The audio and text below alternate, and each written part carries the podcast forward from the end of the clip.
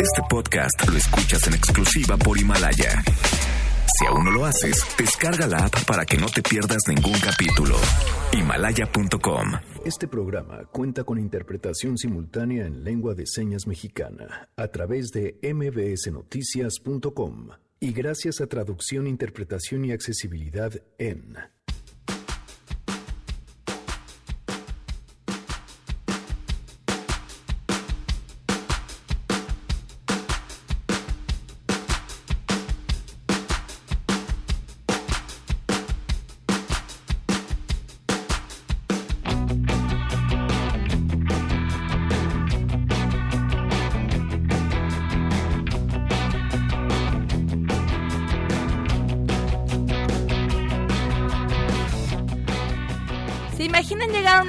clínica intentando hacerse un aborto y al llegar intentan convencerlas de que no lo hagan? pero ahora nos están pidiendo invitar a echar un pasito para atrás, para reconsiderar las tres opciones existentes, ¿no? Me imagino que ya analizaste todas las ventajas de la interrupción del embarazo, pero nos piden que lo platiquemos con las mujeres.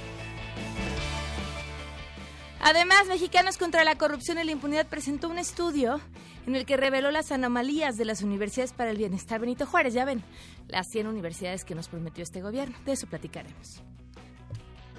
Vamos a fortalecer todo el sistema educativo nacional. Tenemos buenas noticias y más. Quédense así arrancamos a todo terreno. MBS Radio presenta A Todo Terreno con Pamela Cerdeira.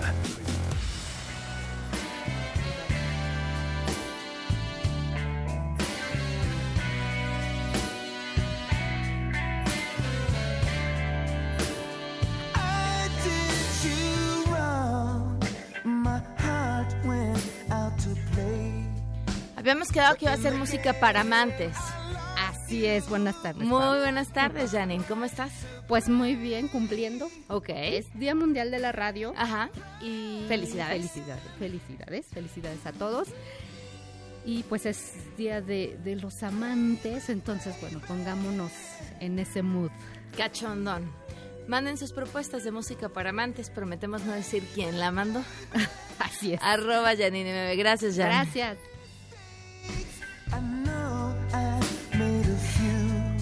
A Todo Terreno, labrando nuestro camino al infierno, hoy celebrando el Día del Amante. Gracias por acompañarnos en este jueves 13 de febrero del 2020. Soy Pamela Cerdeira. Mónica Ponce se encuentra en la interpretación de lengua de señas. La pueden ver a través de www.mbsnoticias.com. El teléfono en cabina 5166-1025. El número de WhatsApp 553332-9585. A todo terreno arroba mbs.com.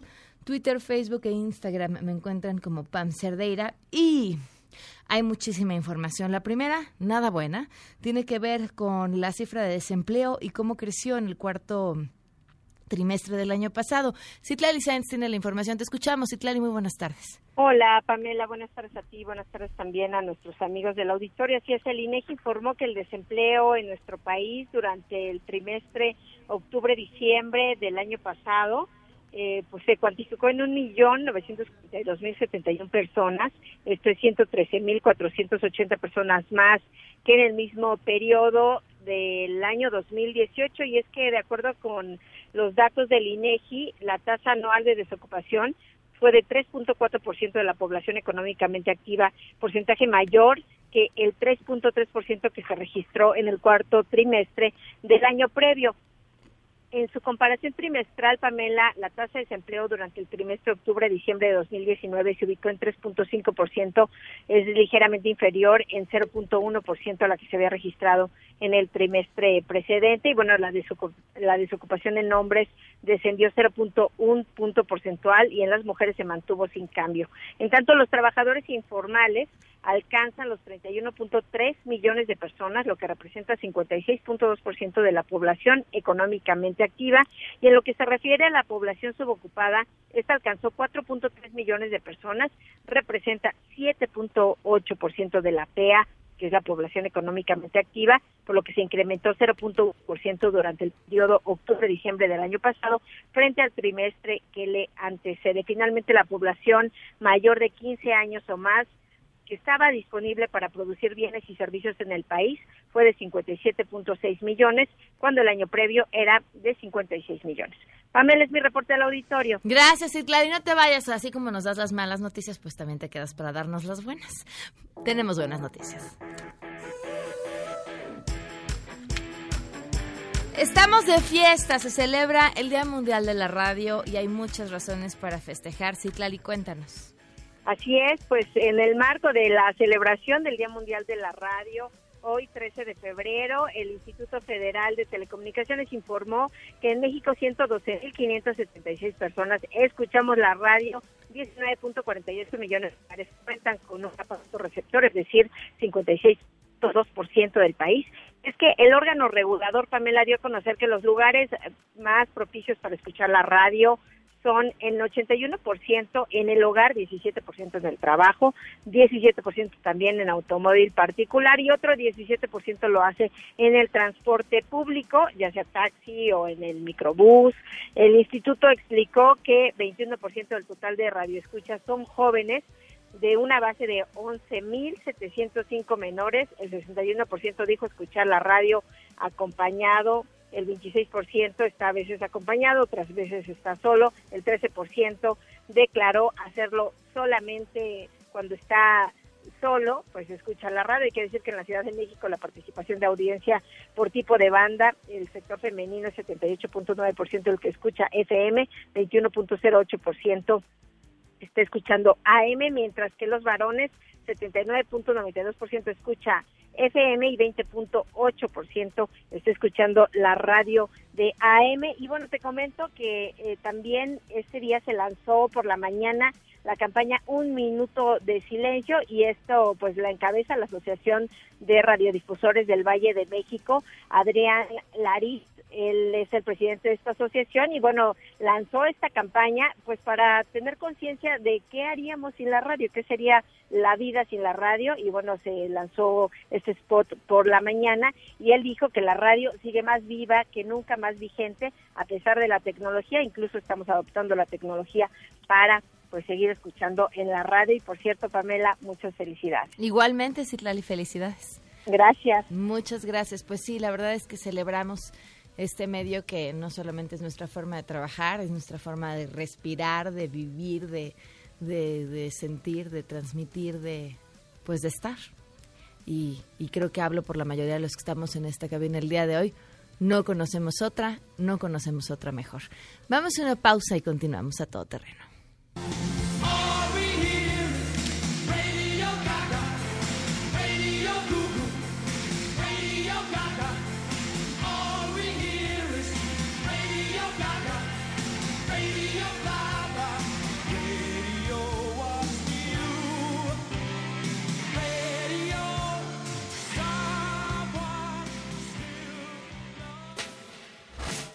Regresamos a todo terreno. Este podcast lo escuchas en exclusiva por Himalaya. A todo terreno con Pamela Cerdeira. Continuamos.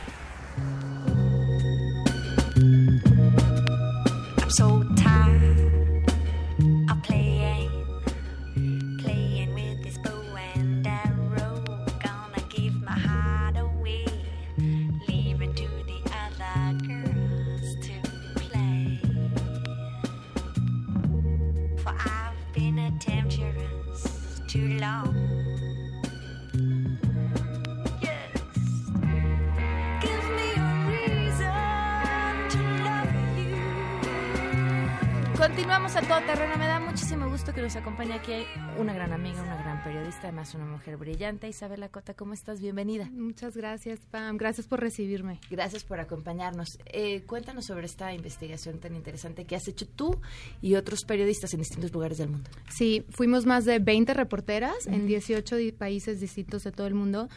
Todo empezó porque empezamos a revisar las declaraciones de impuestos de varias organizaciones de ultraderecha en Estados Unidos con la curiosidad de saber si gastaban dinero en el extranjero, si gastaban dinero en América Latina y cuánto, ¿no?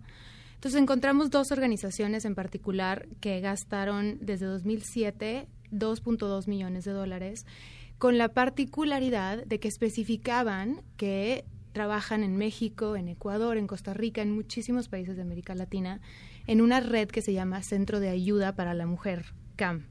Entonces ahí empezó todo. Nos empezamos a buscar por todos lados dónde están estas camps, qué hacen estas camps, cómo las podemos ubicar. Y lo que encontramos fue que es una red de centros de, ellos los llaman eh, centros de ayuda, pero de apoyo a mujeres en embarazo en crisis. Y en Internet tienen como una doble presencia. Se, se promocionan en, en websites como interrumpirembarazo.com o abortomexico.com. Y cuando tú entras a la página, te dan a entender que ellos ofrecen la interrupción legal del embarazo. Ok. De una manera confusa, de una, de una manera ambigua. Pero al momento en que tú llegas, que fue el ejercicio que hicimos todas las reporteras acá, llegas a la clínica, nosotros pues, nos presentamos con una historia de que estábamos eh, con un embarazo no deseado y que estábamos en crisis. Lo que hacen es que te dicen mentiras sobre los efectos del aborto. A mí me dijeron, por ejemplo, que el 30% de las mujeres sufre una complicación grave, es decir, la perforación del útero o una hemorragia severa lo cual no es cierto, la tasa es bajísima, ronda del 1% en realidad. Eh, me dijeron que también mi, mi pareja o alguno de mis familiares tenía que dar su consentimiento. Ajá. Me pidieron los datos de mi pareja. Me imagino que los querían contactar. Eso no lo sé porque no les proporcioné datos de, de una pareja. Híjole, eso habría sido muy interesante, a ver si le hablaban a... Bueno, ajá. De hecho, en uno de los países, o sea, yo estoy hablando de mi experiencia en México, porque Ajá. lo que me interesa es informar a las mujeres en México que están enfrentando un embarazo no deseado, a que no caigan en estos centros. Me parece como muy importante. Pero en otros países, las mentiras que le dijeron a las mujeres como parte de esta misma red, les dijeron cosas como podían sufrir parálisis cerebral a causa de un aborto, que su pareja podría convertirse en un homosexual a causa de un aborto, que pueden tener ¿Cuál era la relación entre una no y le la otra? explicaron, o sea, fue y, y sí, o sea, es como muy absurdo, ¿no? Para nosotros es como, ay, por favor. Pero imagínate una, una niña, tal vez, una mu- muchacha de 17 años que no se atreve a decirle a sus papás que tal vez la violaron o que quedó embarazada por accidente. Entonces va a buscar recursos en Internet y va a terminar en una clínica Clínica así. como esta, donde su misión es convencerte de que no abortes. Y si te dicen a los 17 años que te va a dar cáncer por, por tener un aborto, pues a lo mejor lo crees, ¿no? Claro. Es que es, es tan importante, es, es una campaña, eh, Marta Lamas, a quien, con quien hablé de los hallazgos de esta investigación, ella dice que es una campaña de mentiras y de manipulación que ya se sospechaba que existía y esto es como la confirmación, digamos. Eso es básicamente lo que, lo que nosotros hicimos en Open Democracy, que es una, una revista de periodismo de investigación basada en Inglaterra. Esta mm, forma de actuar es, similar, eh, bueno, son los grupos de ultraderecha y son los grupos que también son antiderechos de la comunidad LGBTI y así funcionan. Eh, toman fragmentos de información, los multiplican exagerándolos, convirtiéndolos en una mentira o mentiras y cosas absurdas como esta que tu pareja se va a convertir en homosexual o te va a dar parálisis cerebral por hacer un aborto y este y y las promueven eh, a través de diferentes formas. Esto es todavía mucho más peligroso porque son clínicas que se están anunciando, que eh, pues tendrían que tener una cierta regulación sobre cómo están actuando por, no sé, pienso la Secretaría de Salud y no sé quién más, y que finalmente no están ofreciendo el servicio que prometen. Sí, de hecho encontramos, ahora que mencionas a la Secretaría de Salud, hay una dimensión política eh, de estos hallazgos que va mucho más allá de la Secretaría de la Ciudad de México. Estos dos grupos que nosotros investigamos, que se llaman Heartbeat International y Human Life International, que cooperan en esta red, ellos tienen, eh, tienen ligas fuertes políticas con la administración de Donald Trump en Estados Unidos, desde que el vicepresidente llega a todos sus eventos a hablar hasta que a los migrantes en la frontera los refieren con Heartbeat International para asesoría sobre aborto. Es- son organizaciones que por lo que nosotros vemos de- hasta cierto nivel trabajan con el gobierno en Estados Unidos. Entonces, están muy empoderados, es un, es un momento en donde ellos tienen mucho poder y esta campaña de desinformación pues puede afectar a gente mucho más allá de las fronteras de Estados Unidos. ¿Cuál fue tu, desde tu experiencia, la sensación? Porque además tú fuiste a dos centros en la Ciudad de México. ¿Cuál fue la sensación? pues la sensación, la- la- la- lo que más te pegó. si te soy honesta, Pam, fue muy duro. Porque yo soy una mujer de 37 años que, que conozco mis derechos y que estoy bien informada, pero en ese momento yo solo estaba pensando en las mujeres que no están en mi situación.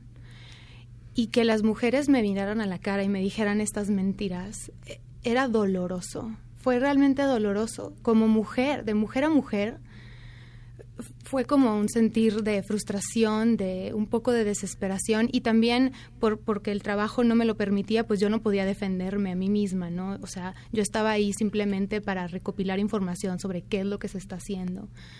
Pero en realidad salí de ahí muy triste, salí de ahí muy frustrada y con esta idea de que tenía que salir a decirle a cuanta mujer podía que esto está pasando y que no deben de caer en estos centros. Por razones legales no podemos transmitirles los audios de donde viene toda esta investigación que hizo Isabela, pero eh, para fines de este espacio hicimos una recreación íntegra de estos audios. No podemos transmitirles 40 minutos de los audios porque pues finalmente es lo que dura el programa, pero les transmitimos estos fragmentos que son los que nos parecen más relevantes de lo que sucedió en uno de estos centros. Vamos a escucharlo. Es una recreación. Hola. Hola, buenos días. No, no hice cita. No te preocupes, ¿es la primera vez que vienes? Mm, Toma asiento, ¿cuál es tu nombre? Vanessa, con doble S. ¿Qué edad tienes, Vanessa? 27. ¿Y cuánto tiempo calculas de embarazo? Pues debió haber llegado la menstruación hace como dos semanas, el día 3, 4, creo que 3. ¿De dónde eres? Soy de Monterrey, bueno, originalmente vivo aquí. ¿Cuánto tiempo llevas viviendo aquí? Llevo cuatro años ya. Sí, te escucho el acento distinto. ¿Qué edad tienes? ¿Me dijiste 27? Ajá. Ok, Vanessa, ¿me podrías decir tu nombre completo, por favor? Sí, Vanessa Sales, ¿Y en qué colonia vives? en la Narvarte. Ok, ¿y algún número telefónico? 556. Ok. ¿Tienes algún correo electrónico que me puedas proporcionar? Sí, eh, Vanessa con doble S arroba punto com. ¿Tienes alguna religión? Pues católica, no, no soy muy practicante, pero ¿Tu estado civil? soltera. ¿Con quién vives, Vanessa? Este, bueno, pues yo vivo con dos compañeras de trabajo, son dos maestras del kinder de un colegio privado, ¿Qué grados de estudios tienes?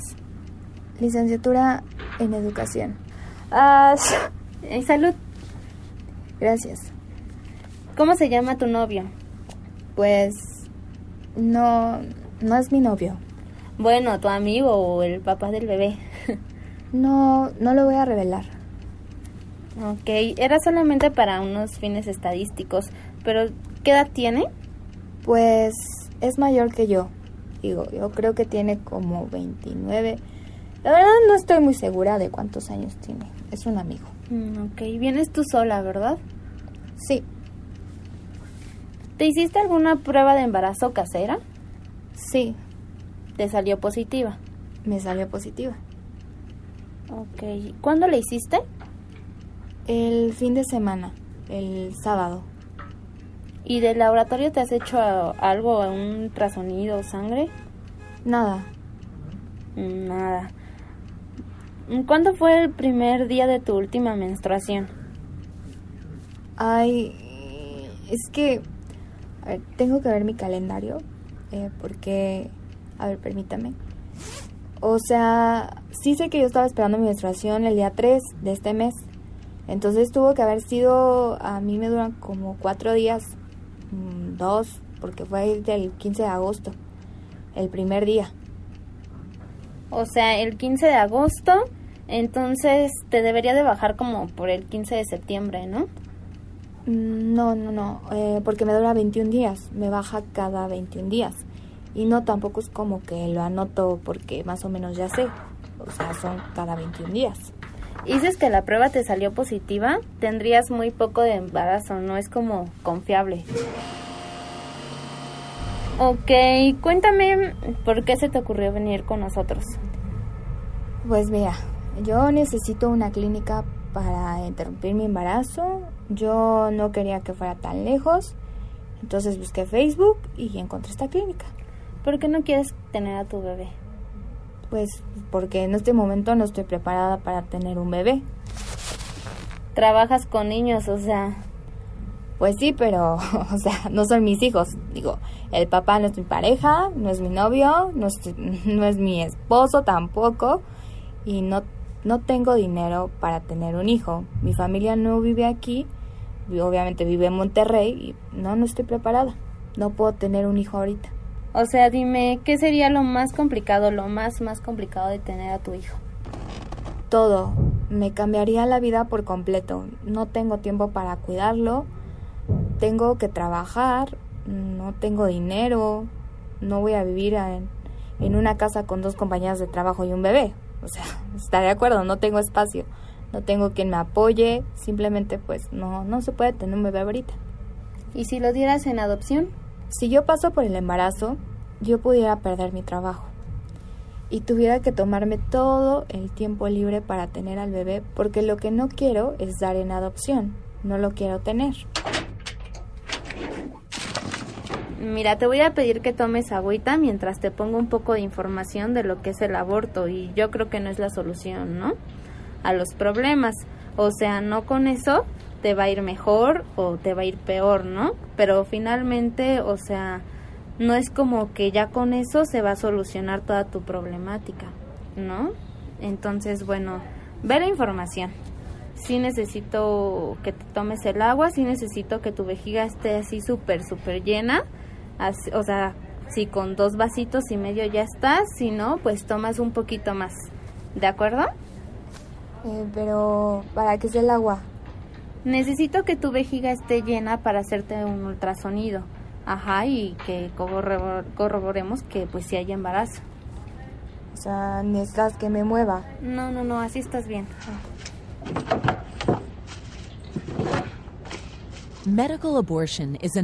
Mira, ve la información y ahorita subo, ¿de acuerdo?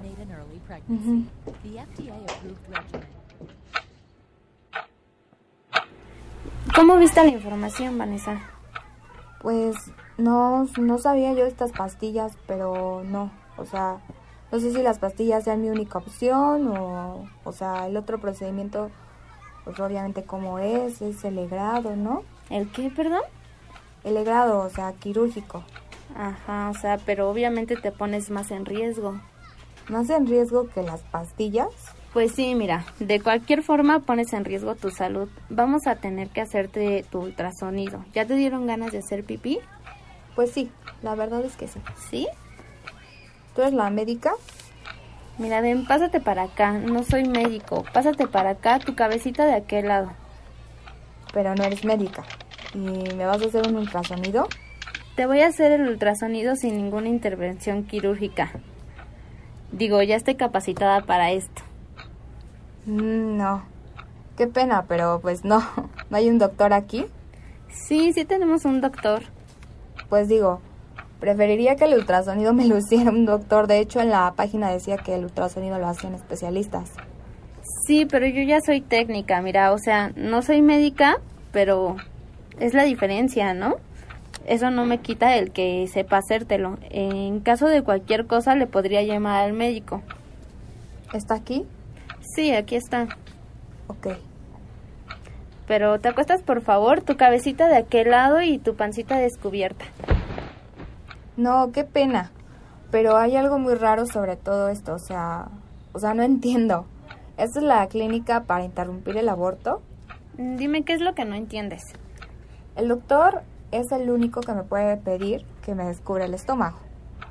Te voy a hacer el ultrasonido, o sea, te estoy diciendo, no soy doctora, pero soy técnica y te puedo hacer tu ultrasonido. Tengo la, o sea, estoy capacitada para Sí, esto. o sea, sí, sí entiendo. Entiendo, pero yo quiero que usted entienda que no me siento cómoda con alguien que no es un doctor o una doctora y me está haciendo un ultrasonido y enseñándole mi vientre. Ok, bueno, en lo que, o sea, ahorita te acomodo y ahorita lo llamo, ¿vale? Ok, pero déjeme decirle, eh, esto es súper extraño, o sea, porque aparte en la página de Facebook decía que aquí me pueden asegurar para interrumpir el embarazo, pero toda la información de este panfleto y del video dice que es riesgoso. Entonces, no entiendo lo que hacen mal o lo hacen mal o por qué. No, no, no, mira, y te lo muestro, lo dice la Secretaría de Salud. Ajá, o sea, no lo digo yo. La Secretaría de Salud dicen que tu vida se pone en riesgo. ¿Qué es lo que te puede provocar? ¿Qué te puede provocar una hemorragia, infección, perforación de vísceras, esterilidad, extirpación del órgano reproductor y riesgo de muerte? O sea, es algo que le puede suceder a cualquiera, así como puedes salir caminando y que no pase nada, te puede pasar cualquiera de estas cosas. O sea, pero aquí la responsabilidad es tuya porque cada cuerpo es diferente. Tú tienes 10 alumnos, ¿me vas a decir que los 10 aprenden al parejo? Algunos se te cae y no, por, no porque algunos se te caiga se te van a caer los otros 9.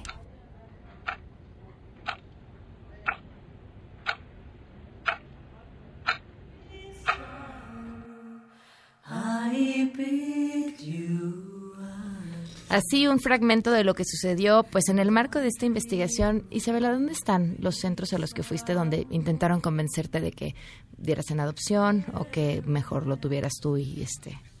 El primer centro al que acudí es el Camp Tlalpan, está ubicado en, Tlalpan, en la colonia Miguel Hidalgo, en la calle Tenancalco, número 8B. Y el segundo centro al que asistí es el CAM en la colonia Verónica Anzures, está en Bahía de la Magdalena, número 161. Me estaba enseñando ahorita eh, Isabela las páginas de, de internet de estos sitios y sí, pues prácticamente lo que hacen parecer es que ofrecen eso. Dice Aborto México, acércate a los expertos, ven con nosotros. Aborto Seguro Ciudad de México, tenemos la mejor solución para ti. Contamos con un equipo de profesionales. Ay, se me fue. Este, bueno, contamos con un equipo de profesionales que ofrecen atención inmediata, no estás sola, cuentas con nuestros expertos y bueno, pues ya vimos cuál es la labor de sus expertos, además de que después de que Isabel escuchó toda la plática y tal, al final le dijeron, bueno, no, nosotros no, aquí no te ofrecemos, ni te ofrecemos el servicio, ni te podemos sugerir con quién ir a hacértelo, siendo que es un servicio en la Ciudad de México que está garantizado por las clínicas de salud, completamente gratuito. Eh, Andrómeda, del equipo de A Todo Terreno, se fue justamente a una clínica privada y también a un centro de salud y regresamos con esas historias. Isabela sigue con nosotros, volvemos. Regresamos a todo terreno. Este podcast lo escuchas en exclusiva por Himalaya. A todo terreno con Pamela Cerdeira. Continuamos. crazy Continuamos a todo terreno. Estamos platicando con Isabela Cota sobre esta gran investigación que hicieron 20 reporteras en todo el mundo. Ella hizo aquí en la Ciudad de México este eh, trabajo en el que acudió a estos centros que son patrocinados, reciben recursos por organizaciones de extrema derecha de Estados Unidos que se anuncian como lugares en los que ayudan a las mujeres a interrumpir legalmente su embarazo y que tras la visita de Isabela pudo constatar que lo que hacen es, uno, no ofrecen ningún servicio de interrupción del embarazo, dos, a través de mentiras intentan convencer a las mujeres de que den a sus hijos en adopción o de que mm, los tengan. Isabela, querías, bueno, en- aparte de esta investigación, contactaste también a la Secretaría de Salud de la Ciudad de México. ¿Qué te dijeron? Eh, al principio solo me mandaron una cuartilla hablando sobre la interrupción legal del embarazo, entonces tuve que realmente pedir con de manera muy atenta que me den un comentario específico sobre estos hallazgos. Me contestaron, la, la- señora Oliva López, eh, secretaria, me contestó que ha habido quejas ciudadanas y que tal vez pudiera haber una sanción. Mm. Esto quiere decir, no me dijo si ha habido una sanción o si habrá una sanción.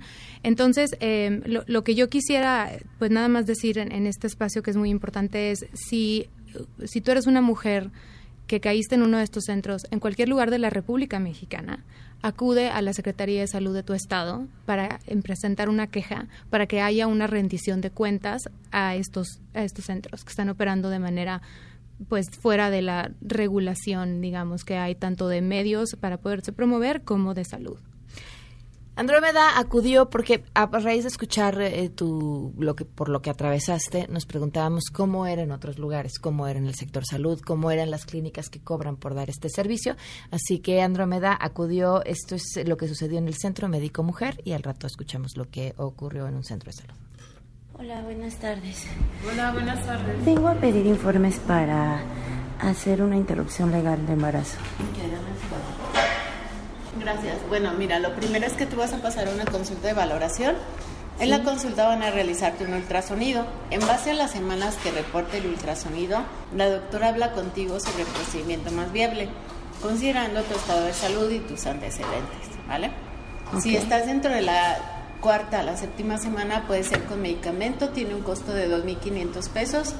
Aquí solo te valoran, te retiras a casita y regresas hasta los 15 días para continuar, que todo, ver- verificar que todo esté bien y darte de alta. Eso es 2.500 pesos por medicamento y solo se puede de la cuarta a la séptima semana.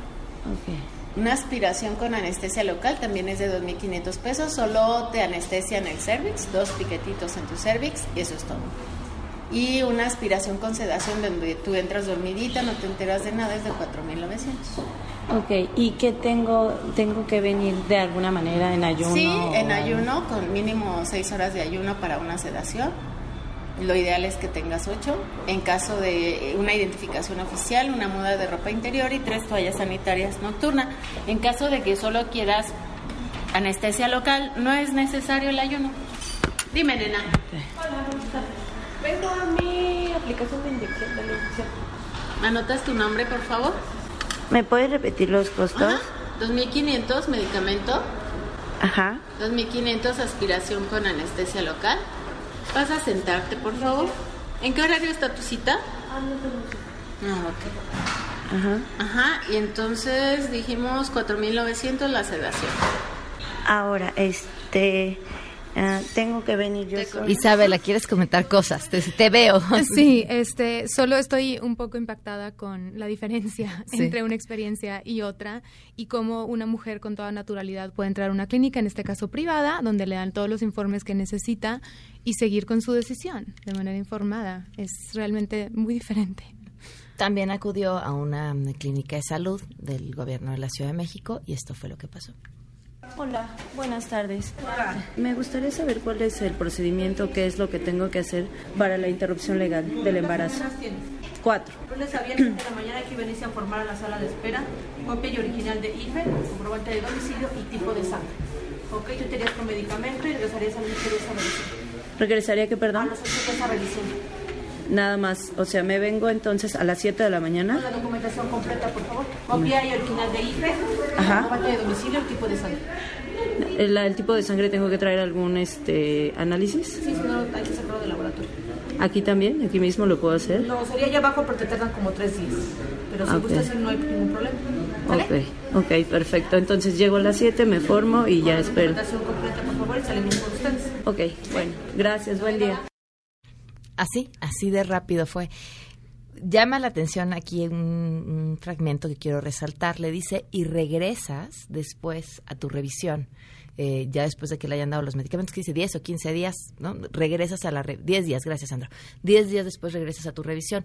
En una de las clínicas a las que fue Isabela, le dicen, no, es que nada más te dan las pastillas y después ya no te revisan. ¿Y qué tal que queda algo ahí? Y entonces tú ya no sabes y puedes tener un problema. Dos cosas muy importantes que me dijeron que son mentiras es que si yo me tomo, me dijeron, si tú te tomas las pastillas, la píldora abortiva y te da al- algún tipo de hemorragia, ningún hospital te va a tratar por haberte automedicado.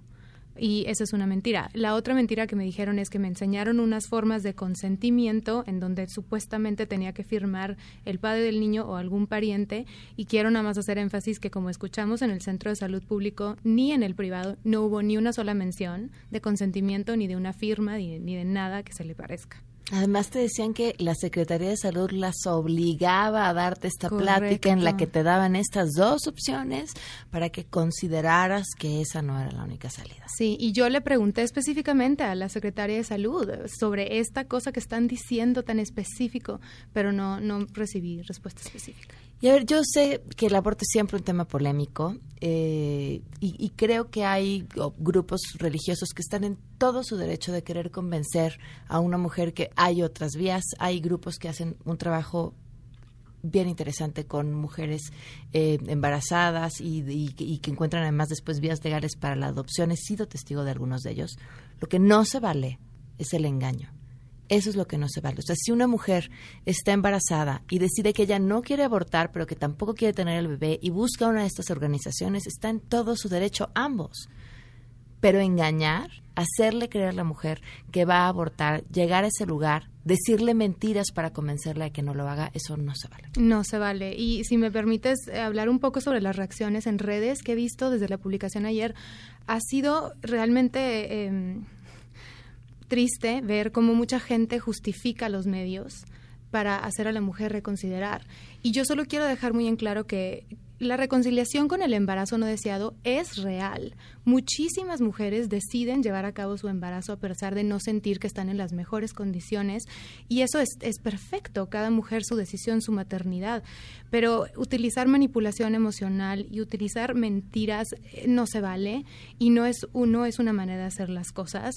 Y, y yo solo le pido al público que, que se siente un poco en conflicto con este tema, que reconsideren la manera en que se puede informar a las mujeres, ya sea para reconciliarse con su embarazo o para tomar la decisión de interrumpirlo.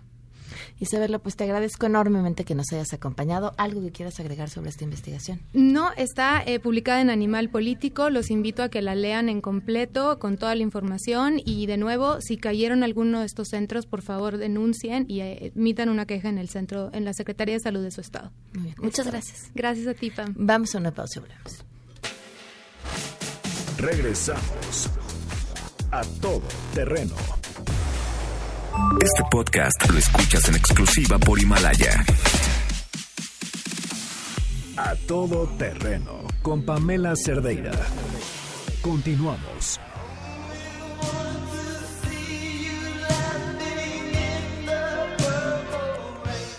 Las propuestas más interesantes de este gobierno está relacionada con la creación de 100 universidades. Fue no solamente una de las propuestas estrella, sino llamaba también la atención la velocidad con la que presumían que estas universidades ya se habían echado a andar.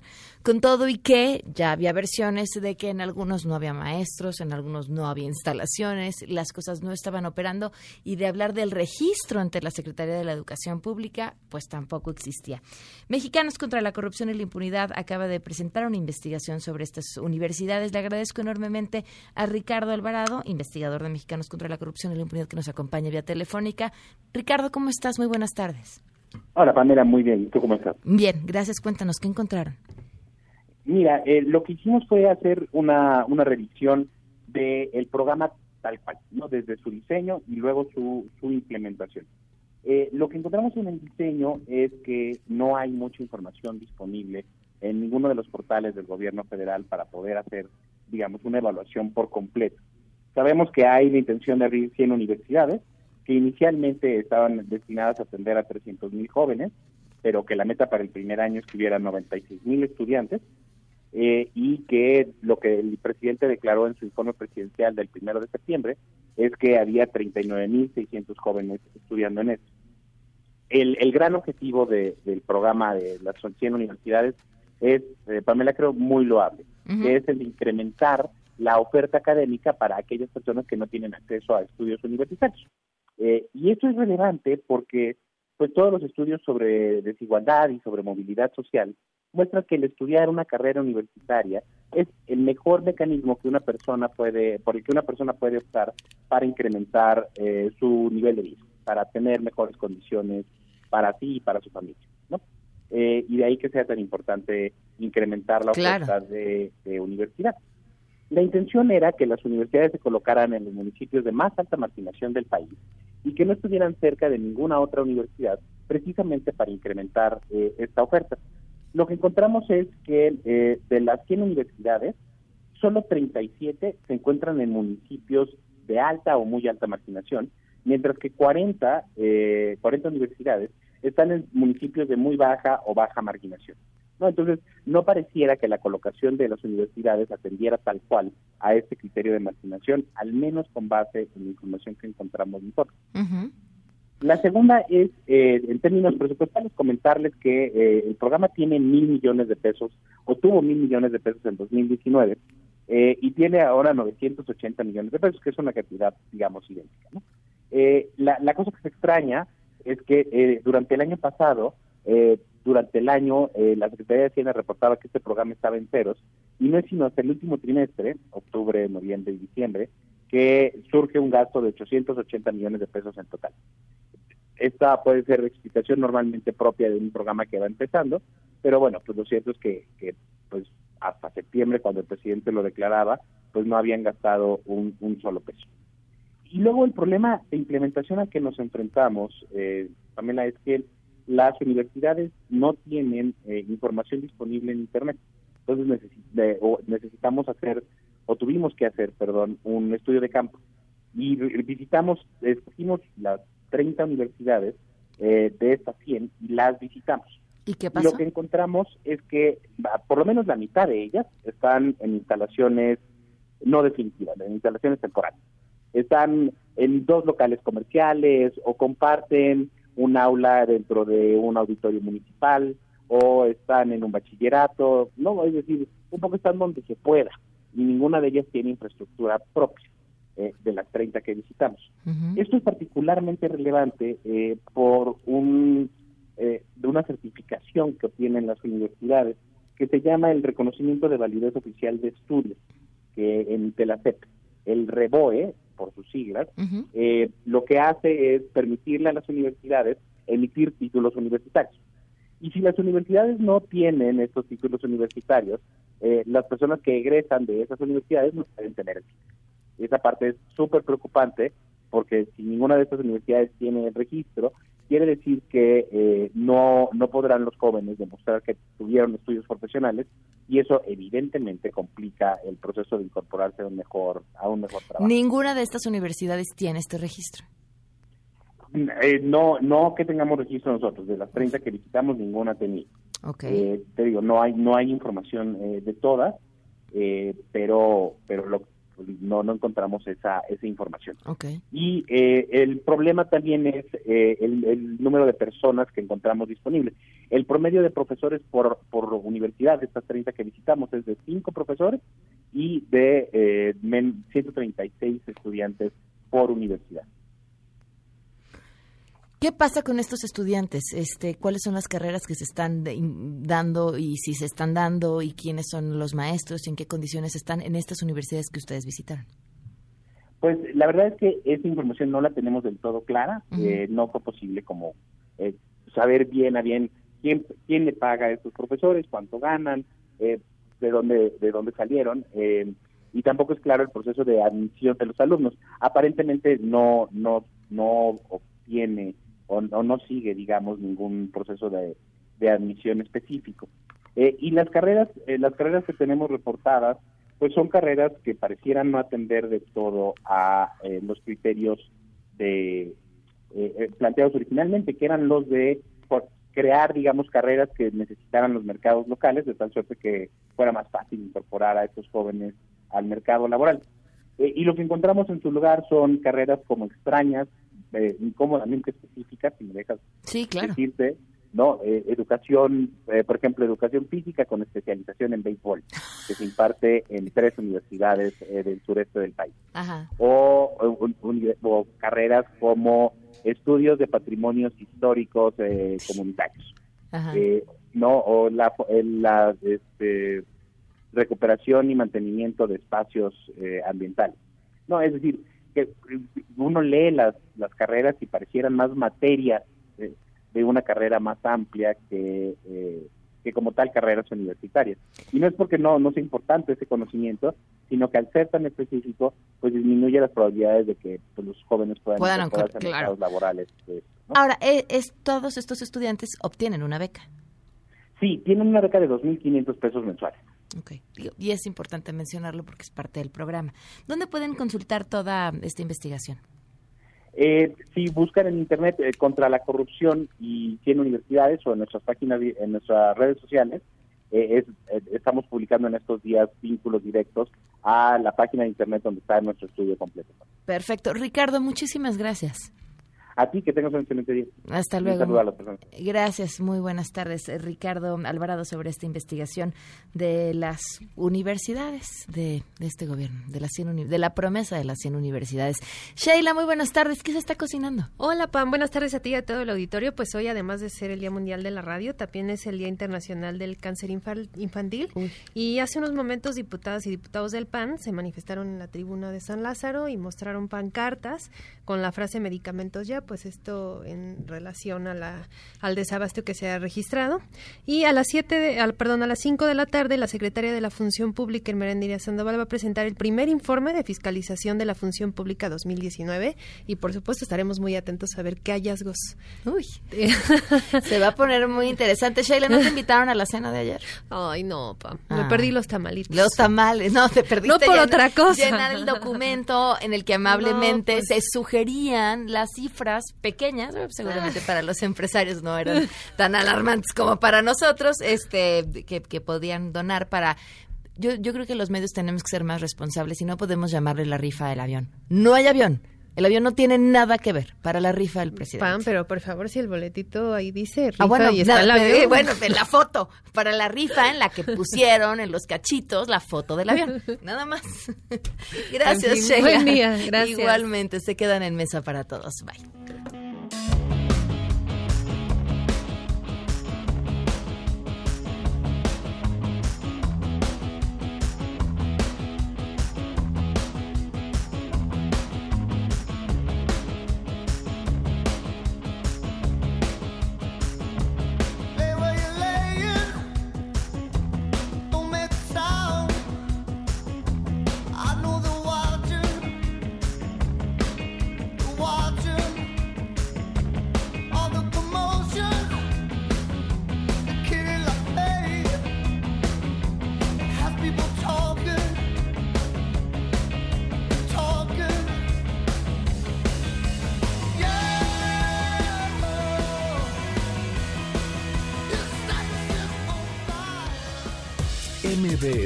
Radio presentó A Todo Terreno con Pamela Cerdeira, donde la noticia eres tú.